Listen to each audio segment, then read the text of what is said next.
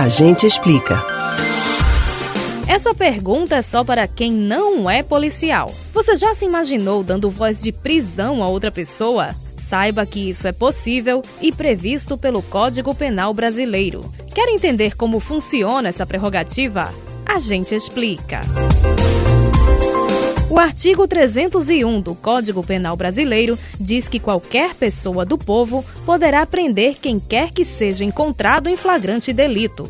O mesmo tópico determina que, para as autoridades policiais e seus agentes, efetuar a prisão nesse caso é um dever. Mas, voltando ao cidadão comum, qualquer um de nós está autorizado a deter alguém que esteja em uma dessas quatro condições: cometendo uma infração penal tenha acabado de cometê-la, esteja sendo perseguido em situação que faça presumir ser o autor do delito ou que é encontrado logo depois com instrumentos, armas, objetos ou papéis que indiquem que cometeu o crime. Além do contexto do flagrante, é preciso que não haja um policial presenciando o ocorrido para que outra pessoa possa dar voz de prisão. Depois de deter o infrator, o voluntário deve acionar as autoridades competentes e aguardar a chegada delas, ou, se houver viabilidade, conduzir o suspeito até uma delegacia.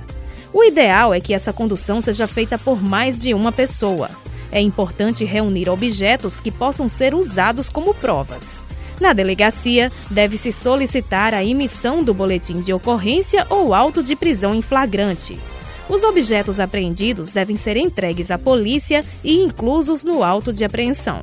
As autoridades devem ouvir o condutor e colher desde logo sua assinatura, entregando a ele cópia do termo e recibo de entrega do preso.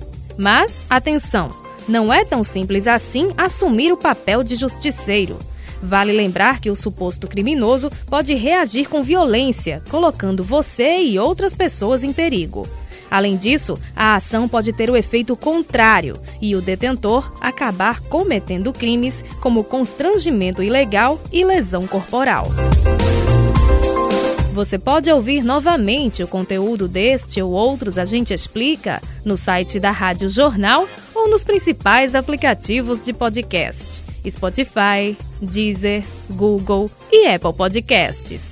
Betânia Ribeiro para o Rádio Livre.